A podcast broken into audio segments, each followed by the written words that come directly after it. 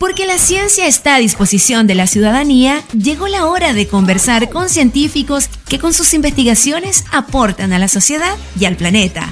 Esto es Efecto Ciencia por la 89.3. UFRO Radio, la radio de la Universidad de la Frontera sobre el uso de pantallas y sus efectos psicomotores en preescolares vamos a conversar hoy día acá en Efecto Ciencia. Es evidente la influencia que estos dispositivos tienen en la vida de los niños y niñas en países desarrollados y por la misma razón no es de extrañar que se hayan realizado múltiples estudios tratando de examinar las consecuencias que su abuso puede tener sobre la salud infantil. Para conversar sobre este interesante tema, hoy día vamos a hablar con Pamela Lavados Romo, kinesióloga especialista en neurokinesiología y magíster en epidemiología clínica. Actualmente es académica de la Facultad de Medicina de la Universidad de la Frontera e investigadora del Centro en Epidemiología Cardiometabólica y Nutricional de la UFRO. Pamela, bienvenida a Efecto Ciencia. Muchas gracias Alex por eh, brindarme esta oportunidad para poder contarles un poco sobre eh, el efecto que tienen las pantallas sobre nuestros niños y niñas. Gracias por acompañarnos hoy día. Pamela, para ir interiorizándonos en el tema, ¿nos podrías explicar en términos muy generales eh, eh, ¿qué entendemos por desarrollo psicomotor en preescolares? Eh, bueno, el desarrollo psicomotor es, es un proceso evolutivo en el cual los niños y niñas van adquiriendo distintas habilidades y van cumpliendo etapas y que influye influyen sobre este algunos factores como son eh, la parte biológica, es decir, cómo va madurando el niño eh, biológicamente y también la parte externa, es decir, eh, todos los factores que pueden influir externamente, como son las interacciones sociales o la experiencia a la cual están expuestos los niños. Y em, este desarrollo psicomotor está compuesto por varias dimensiones, entre ellas el motor, cognitivo, social, lenguaje, todas esas áreas componen este gran, este gran término que es el desarrollo psicomotor. Perfecto. Pamela, por efecto de la pandemia, de la virtualidad, ¿ha aumentado el tiempo de uso de pantallas en niños y niñas? Lo pregunto porque en personas mayores, eh, sin duda, el teletrabajo principalmente, pero hay una generación que ya venía con un alto porcentaje de tiempo frente a las pantallas. ¿Así todo se ha incrementado en estos últimos meses? Sí, efectivamente, en este tiempo se ha aumentado, bueno, en todas las etapas de la vida en realidad hemos aumentado el uso de pantallas, no solamente los preescolares, por la situación en la que nos encontramos, digamos, porque eh, la, parte académica y laboral ah, para muchas personas ha sido trasladada hacia la parte virtual. Por lo tanto, eh, ha aumentado. Sumando eso, de que en el caso de los niños más pequeños, los papás que están en casa, que no están con ayuda, que quizás antes tenían ayuda o llevaban los niños al jardín, etcétera, eh, además tienen que rendir en sus distintas actividades que eh, tienen laborales y también de la casa, domésticas. Por lo tanto, también utilizan las pantallas como un método de entretención, digamos, para que los niños le permitan eh, generar eh, y cumplir con sus labores. Y eso se ve incluso porque em, están haciendo una investigación, un grupo em, que se llama Cuidemos Nuestros Niños, y ellos han mencionado que el 73% de los padres que contestaron la encuesta decían que han visto aumentados los requerimientos por parte de sus hijos hacia ellos. Entonces, los niños eh, necesitan, ¿cierto?, que los padres estén más presentes, pero a la vez los papás tienen que también cumplir con otras actividades. Entonces, en muchos casos la utilizan eh, principalmente, bueno, la televisión o algún otro, otro medio de pantalla, digamos, eh, para poder realizar esas actividades. Entonces, hay, hay, como dos puntos que han hecho que se aumente Claro, claro, Pamela, te, te, escucho la verdad y que te encuentro mucha razón, porque efectivamente hoy día son múltiples las funciones que se desarrollan básicamente frente a las pantallas. Yo lo, te lo preguntaba pensando básicamente en, el tiempo libre, en cuando justamente niños, niñas y adolescentes dedican el tiempo a estar frente a las pantallas, pero en redes sociales o en, otro, o en otras aplicaciones. Hoy día está eso, pero también está lo académico, entonces probablemente la suma de todo hay un incremento en el tiempo de uso de pantallas. Pamela, eh, ¿cuáles son las consecuencias más concretas que se pueden desarrollar? O que se pueden dejar ver en el desarrollo infantil por el uso excesivo de pantallas? Bueno, existe evidencia científica que se ha ido, como tú mencionaste al inicio, trabajando hace mucho tiempo, ¿cierto? Porque eh, en la última época hubo un boom de estos aparatos tecnológicos y cada vez los niños están expuestos a más temprana edad y están expuestos a más temprana edad y lo primero que debería mencionar es que los niños hasta los dos años y medio no son capaces de comprender lo que están mirando desde un aparato electrónico. Y recién a los dos años y medio inician la comprensión de contextos simples, es decir, es decir, cosas que tengan pocas escenas por minuto. Y ya a los 12 años recién los niños comprenden contextos complejos, o sea, hay un amplio tiempo en el cual los niños no están preparados para ver eh, todo tipo, ¿cierto?, de eh, contenido que pueda presentarle un aparato electrónico. Entonces, basándonos en eso, em, las consecuencias que se han observado en los niños preescolares, que es, el foco del cual investigo, es en los distintos aspectos del desarrollo psicomotor que les mencionaba. Por ejemplo, del punto de vista motor, se ha asociado con un menor rendimiento, porque los niños eh, prefieren utilizar ese tiempo frente a pantallas en vez de estar expuestos a experiencias motoras principalmente experiencias motoras que le dan el, estar en el aire libre, ¿cierto? Y poder hacer un juego que sea independiente y que le permita explorar esas áreas. También, em, del punto de vista del lenguaje, también se ha asociado con retraso en la adquisición de, del lenguaje en los preescolares, principalmente porque eh, los preescolares al estar expuestos ¿cierto? a las pantallas mientras más temprana la exposición, eh, no están interactuando y el lenguaje se adquiere principalmente por la interacción con los papás. Ah, esa es como una de las principales formas en que los niños adquieren el lenguaje. Entonces, cuando uno está, ¿cierto?, eh, mirando la televisión o viendo un video, etcétera, está concentrado en eso y su atención está en eso. Y se pierde esta, este momento de interacción. Respecto a eso mismo, incluso se ha estudiado que eh, cuando uno tiene la, la, pantalla, por ejemplo la televisión de fondo, y estoy con un lactante, la interacción entre los, papás y el lactante disminuye. Porque claro, pues, los papás entre que eh, vemos un poco la televisión, volvemos a estar con ellos y ellos mismos tratan de, de entender qué es lo que está pasando ahí, se pierde esa interacción. Entonces, incluso esta, esta, este fondo, ¿cierto?, de pantalla, de televisión, puede llegar a afectarlo. Desde el punto de vista social, también los preescolares se ha visto asociado que disminuyen sus conductas prosociales, que son las conductas que benefician a otros, como el colaborar, el compartir, el ayudar. Eh, también em, se ha visto eso, eh, sobre todo en los niños más pequeños. Y eh, bueno, a niveles ya escolares se ha vinculado con agresividad o eh, sobre todo cuando está vinculado a, juegos de videos que sean violentos, digamos. Cuando uno ve un contenido que es violento, puede verse asociado a que veamos conductas un poco más agresivas.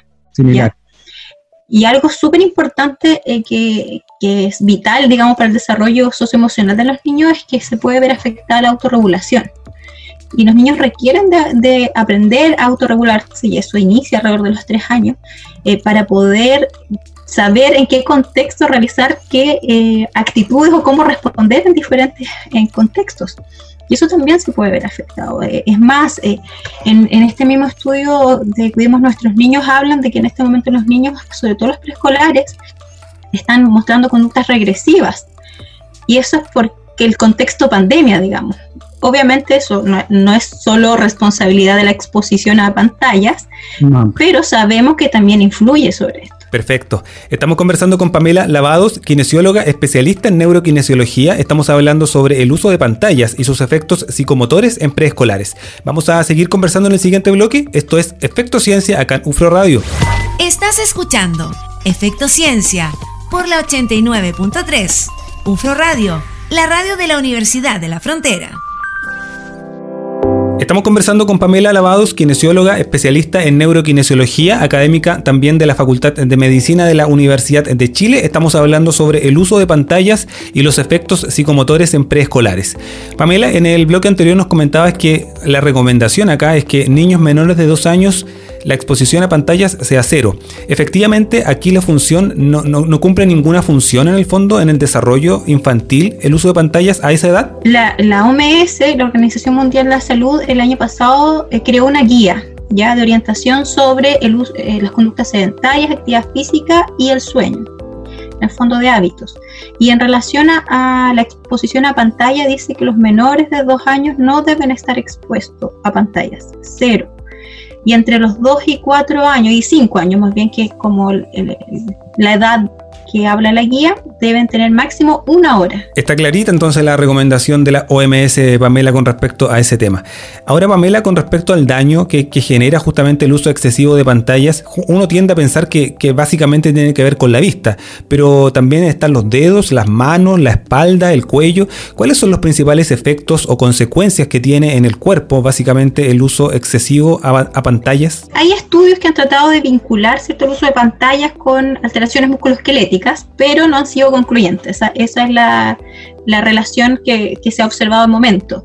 Porque, claro, obviamente hay varios factores que pueden influir sobre las posibles eh, lesiones musculoesqueléticas que puedan presentar o más bien cambios de postura en el caso de los niños más pequeños porque si no está bien orientado en relación ergonómica, mm. eh, el uso de las pantallas, sea televisor o, computador o, el smartphone, va a generar un cambio en la postura. Mientras yo mantenga más tiempo la postura en una posición errada, eso se va manteniendo en el tiempo. Pero no, no existe nada concluyente. Sí eh, han vinculado bastante al tema de la visión, sobre todo la miopía, que es la dificultad para poder ver de lejos.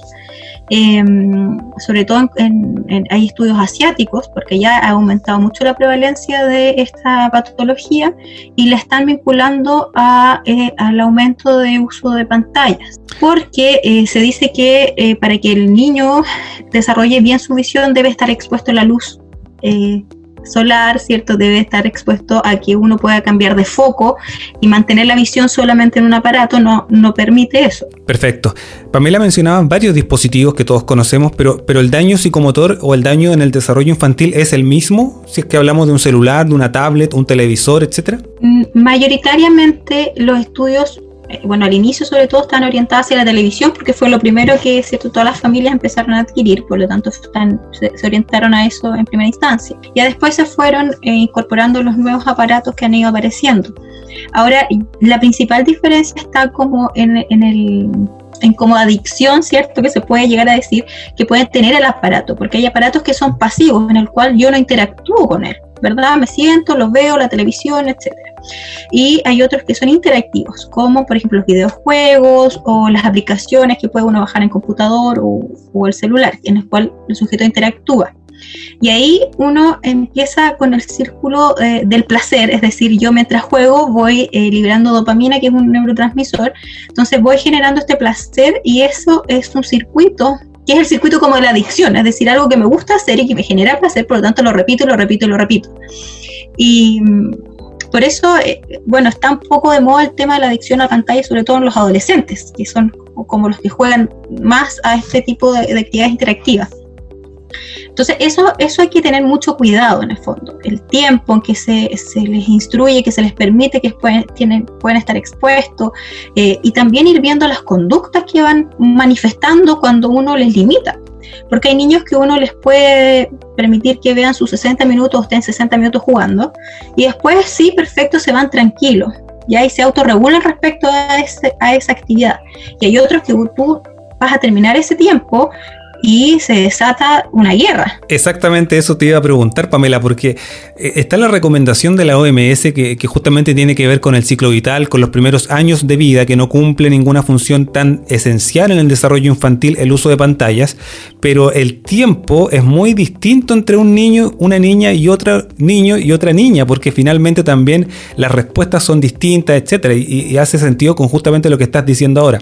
Ahora, en ese aspecto, ¿hay alguna recomendación mínima de, tiempo diario? O sea, siempre la recomendación va a ser lo mínimo posible. Ya. Esa es como la recomendación más importante, lo mínimo posible. Ahora, los menores de un año, cero. Cero pantalla, menores de dos años, perdón, cero pantalla. Y ya los mayores de, de dos años a los cinco, una hora, máximo. Pero ahí uno tiene que, por ejemplo, puede que 20 minutos al niño eh, le sea suficiente y responda bien cuando yo le digo, ¿sabes qué? Es suficiente tu tiempo. Y puede que esos 20 minutos para él no sea suficiente y que no tenga la capacidad de autocontrolarse y que esta pantalla le esté generando esto. Por lo tanto, el niño no debe estar expuesto. Simplemente.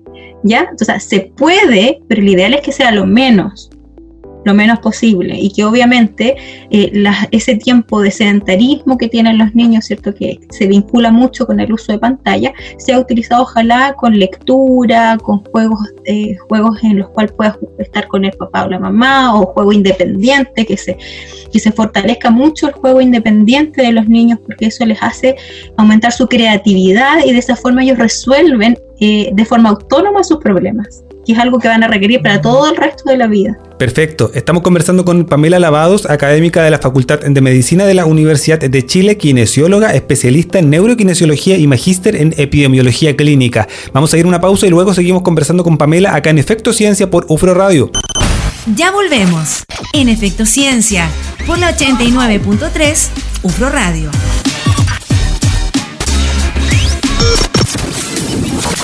Sabemos que no ha sido fácil. Tiempos llenos de preguntas, tiempos de soltar las certezas, tiempo de decidir lo que quieres hacer, pero sobre todo lo que quieres ser. También nosotros tuvimos que cambiar nuestra forma de enseñar y aprender, aceptar que no lo haríamos perfecto, pero que lo haríamos posible. Recordar que hacer universidad es explorar, reinventar, transformar comprender que vivir la universidad es un viaje que nunca, nunca deja de sorprendernos. La UFRO comienza en ti. Vívela como tu mejor viaje. Universidad de la Frontera. Admisión 2021. Estamos hablando sobre el uso excesivo de pantallas y el daño psicomotor en preescolares. Estamos conversando con Pamela Lavados, académica de la Facultad de Medicina de la Universidad de la Frontera. Pamela, tú estás desarrollando en la universidad un proyecto de UFRO eh, que tiene relación justamente con el desarrollo psicomotor en preescolares y la exposición a pantallas, que es lo que hemos estado conversando durante el programa. ¿Nos puedes contar de qué se trata el proyecto, la iniciativa, cómo nace y además el nivel de avance? ¿Cómo, cómo se ha llevado este último tiempo? Bueno, el proyecto tiene como objetivo efectivamente determinar si existe asociación o no, ¿cierto?, entre el desarrollo psicomotor y el tiempo de uso pantalla. Y en preescolares, se la muestra está compuesta por 200 niños, ¿ya? Y se iban a evaluar eh, desde el punto de vista psicomotor y también en base a una encuesta dirigida a los papás el tiempo de exposición que tenían los niños en casa, diferenciando semana con fin de semana, porque uno espera, ¿cierto?, según la literatura, que el fin de semana presenten quizás niveles más altos de exposición.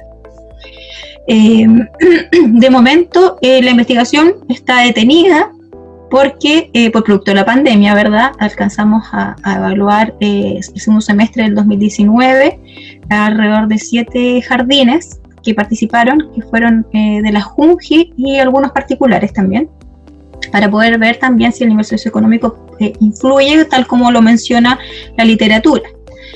Eh, de momento, los resultados preliminares, que como no está la muestra completa, han mostrado que los niños y niñas preescolares de los jardines que han participado tienen una exposición más alta de lo que sugiere la OMS, es decir, nos sugiere que sean 60 minutos eh, diarios y el promedio actual está en los 90 y entre los 90 y los 100, según sea semana o fin de semana. Ahora, em, obviamente que uno al, ser, al utilizar una encuesta y los papás eh, tratan de, de, responder lo que uno espera que respondan. Porque eh, el uso, o sea, hay muchos niños, hay por lo menos un 40% de los niños de la muestra que hemos eh, trabajado que tienen algún, algún elemento, un aparato electrónico de uso personal. ¿Ya? Y em, bueno, lo más frecuente es la tablet. Ese es el que es más frecuente que los niños tengan como uso personal. Y el inicio en promedio de los niños eh, a exposición a pantalla, televisor o smartphone ha ido, es bajo el año o sea, alrededor de los seis meses. Interesante los resultados, Pamela, a pesar de que, como dices, la muestra y el estudio está detenido por este contexto de virtualidad, este contexto de pandemia. Eh, es súper interesante el tema. Ahora, desde el punto de vista de las recomendaciones, ¿cómo pudiésemos ir avanzando, Pamela, a tu, a tu juicio, bajo tu criterio, eh, con respecto al uso de tiempo de las pantallas en las familias? Porque es, una época complicada también desde el punto de vista del tiempo en las casas. O sea, hoy día también los papás, los hermanos están con, estudios desde la casa, están con teletrabajo y muchas veces lo más fácil es pasarles un dispositivo a los niños para que finalmente usen su tiempo. ¿Cómo cambiar un poco el paradigma, la cultura de que efectivamente hay otros pasatiempos o formas de pasar el tiempo en el fondo con niños que, que no sean frente a la pantalla? Yo creo que... Eh, uno, uno como papá, ¿cierto? Tiene siempre la necesidad de buscar, eh, buscar lo que deje a su hijo más contento y que le haga mejor. Eso es como que lo que todos queremos, que esté bien, que lo fortalezca, que se desarrolle de la mejor forma. Y a veces no contamos con el conocimiento o con eh, toda la información, ¿cierto? Para poder entregarles lo mejor y siempre todos vamos a querer que, que, o creemos que lo que estamos haciendo es lo mejor, nadie quiere perjudicar a su hijo. Yo parto desde esa base porque es muy fácil enjuiciar a los papás porque exponen alto, altamente a los niños a pantalla. Es como muy enjuiciado hoy en día.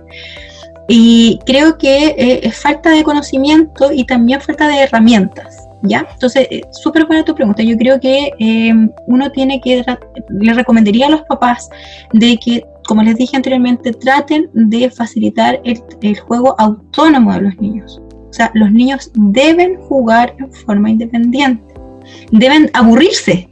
Es bueno aburrirse. A los niños, cuando se aburren, les despierta la creatividad y, resuelven problemas. Y sabes que los niños no requieren de tener juegos eh, grandes, digamos, caros, requieren de cajas y ellos crean de palos y ellos crean. Entonces hay que darles la oportunidad también. Y, no es algo fácil.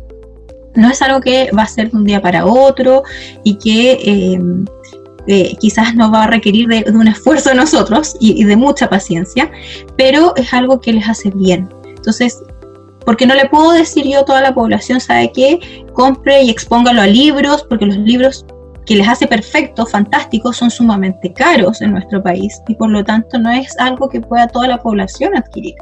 Pero sí, todos tenemos cartón, todos tenemos eh, retazos de alguna cosa y los niños crean. Ahora, tratar de que, desde el punto de vista de, las pantallas específicamente, eh, ¿qué cosas son importantes fijarnos? El tiempo, la edad que tiene el niño. Y en base a la edad, ¿cierto? Determinar el tiempo de exposición al cual debería estar y tratar de cumplir con eso, intentarlo, ¿cierto? Uno lo puede parcializar, por ejemplo, dejar 30 eh, minutos en la mañana, 30 minutos en la tarde, mientras tanto puedo estar haciendo otra actividad, pero intentar también de que ese tiempo sea compartido, eso es lo mejor. O sea, lo mejor cuando yo estoy exponiendo pantalla a un niño es un niño esté con alguien para que ese, esa persona le esté, eh, esté sociabilizando con él en base a la pantalla. ¿Ya? Y le explique también en el caso de que, de que nazca alguna duda. Eso y el contenido, determinar el contenido que va a estar expuesto el niño, es decir, si es un contenido adecuado para su edad y para eso hay, eh, como les decía, mientras menor la edad, de cerca de los dos años, tienen que ser cosas que lo mejor es que sean educativas o que eh, tengan pocas escenas por minuto. Qué interesantes las recomendaciones, Pamela, porque generalmente se tiende a pasar todo a los niños y niñas eh, y con eso también probablemente estás desincentivando un poco la curiosidad, la creatividad, que es tan importante desarrollarla también en esa parte del ciclo vital. Así que es fundamental también ir poniendo en práctica estas buenas recomendaciones que nos dejó hoy día Pamela. Y lo otro que nos comentabas también, el acompañamiento guiado en el uso de en el tiempo de uso de pantallas también es fundamental para finalmente ir cumpliendo distintos objetivos en este rato, en este tiempo que estás invirtiendo con, con los niños y niñas frente a los dispositivos. Pamela, muchas gracias por el tiempo, muchas gracias por acompañarnos hoy día acá en el programa y por compartir tu investigación acá con nosotros. Muchas gracias a ti por la invitación. Que estés muy bien. Chao, chao. Chao. Estás escuchando Efecto Ciencia por la 89.3. UFRO Radio, la radio de la Universidad de la Frontera.